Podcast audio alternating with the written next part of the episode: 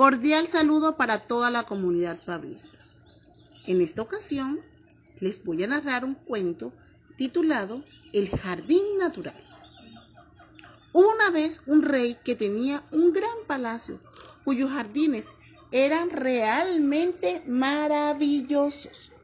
Allí vivían miles de animales de cientos de especies distintas, de gran variedad, iguanas, saltamontes, zorrochucho, y eran muy coloridos, que convertían aquel lugar en una especie de paraíso del que todos disfrutaban. Solo una cosa en aquellos jardines disgustaba al rey.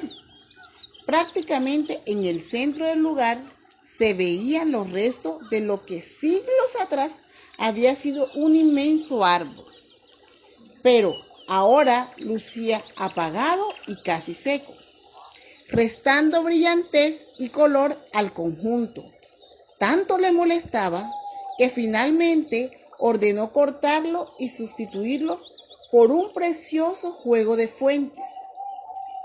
Algún tiempo después, un astuto noble estuvo visitando al rey en su palacio y en un momento le dijo disimuladamente al oído, Majestad, soy el más astuto de los hombres.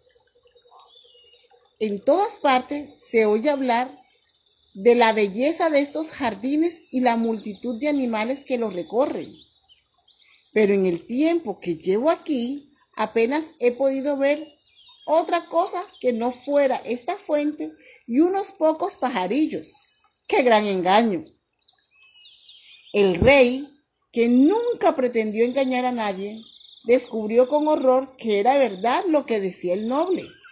Llevaba tantos meses admirando las fuentes que no se podía dado cuenta de que apenas quedaban unos pocos animales. Sin perder un segundo, mandó a llamar a los expertos y sabios de la corte. El rey tuvo que escuchar muchas mentiras, inventos y suposiciones, pero nada que pudiera explicar lo sucedido. Ni siquiera la gran recompensa que ofreció el rey permitió recuperar el resplandor de los jardines reales. Muchos años después, una joven se presentó ante el rey asegurando que podría explicar lo sucedido y recuperar los animales. Lo que pasó con su jardín es que no tenía suficientes excrementos, majestad, sobre todo de polilla. Todos los presentes se rieron del chiste de la joven. Los guardias se disponían a expulsar cuando el rey se lo impidió. ¿Quiere escuchar la historia? De las mil mentiras que he oído, ninguno había empezado así. La joven siguió muy seria y comenzó a explicar cómo los grandes animales de aquellos jardines se alimentaban principalmente de pequeños pájaros de vivos colores, que debían su aspecto a su comida, compuestas por unos coloridos gusanos a su vez, se alimentaban de varias especies rarísimas de plantas y flores que solo podían crecer en aquel lugar del mundo, siempre que hubiera suficiente excremento de polillas. Y así siguió contando cómo las polillas también eran la base de la comida de muchos otros pájaros, cuyos excrementos hacían surgir nuevas especies de plantas que alimentaban otros insectos y animales que a su vez eran vitales para la existencia de otras especies, y hubiera seguido hablando sin parar si el rey no la hubiese gritado. ¡Basta! ¿Se puede saber cómo sabes tú todas esas cosas siendo tan joven? preguntó. Pues porque ahora todo ese jardín está en mi casa. Antes de haber nacido, yo mi padre recuperó aquel viejo árbol arrancado del centro de los jardines reales y lo plantó en su jardín. Desde entonces, cada primavera de aquel árbol surgen miles y miles de polillas. Con el tiempo, las polillas atrajeron los pájaros y surgieron nuevas plantas y árboles que fueron comida de otros animales, que a su vez lo fueron de otros, y ahora la antigua casa de mi padre está llena de vida y color.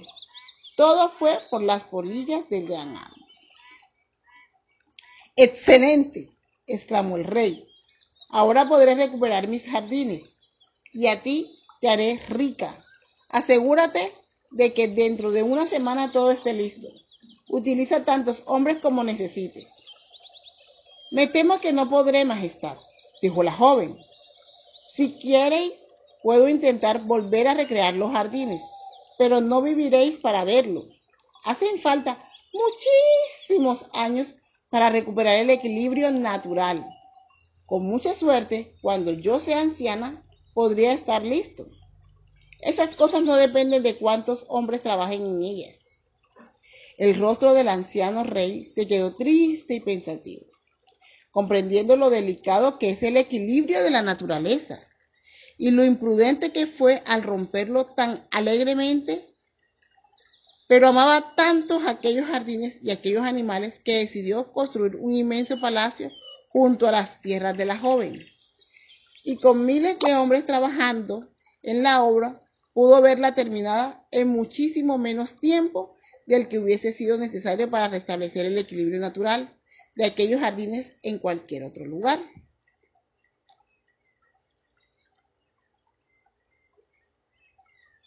Muchas de las cosas que hacemos afectan al entorno y a otras personas sin darnos cuentas. Reflexionemos. ¿Qué cosas haces a menudo que podrían estar afectando a alguien? Cuando tratas con la naturaleza, ¿Qué puedes hacer para tener en cuenta de que estás tratando con la casa y el hogar de muchos seres vivos? ¿Qué tal si te imaginas que fueses muchísimo, muchísimo más pequeño de lo que tú eres? ¿Cómo te gustaría que trataran tu casa y de los demás animales? ¿Cierto? Que nos gustaría que nos trataran con amor, con respeto. La naturaleza lleva su tiempo restablecer su equilibrio natural. Por eso nosotros, los estudiantes, padres de familia y toda la comunidad pablista en general, debemos respetar y cuidar todo ese medio ambiente que nos rodea, todos esos espacios. Debemos eh, realizar acciones que lleven a mantener el equilibrio natural. Si por situaciones nos toca eh, podar un árbol, cortarlo, debemos reemplazarlo por otro lo más pronto posible. Debemos tener una relación amigable con la naturaleza porque, se como bien lo dice el cuento, lleva un tiempo bastante larguito en crecer, en desarrollarse y llegar a, ser un árbol adulto o ponerse como estaba. Les extiendo esta invitación a que todos en estas vacaciones eh, nos comprometamos aún más por el cuidado natural de todo ese medio que nos rodea. Les habló la señora Yurelis Cáceres, del Departamento de Ciencias Naturales. Muchas gracias, bendiciones.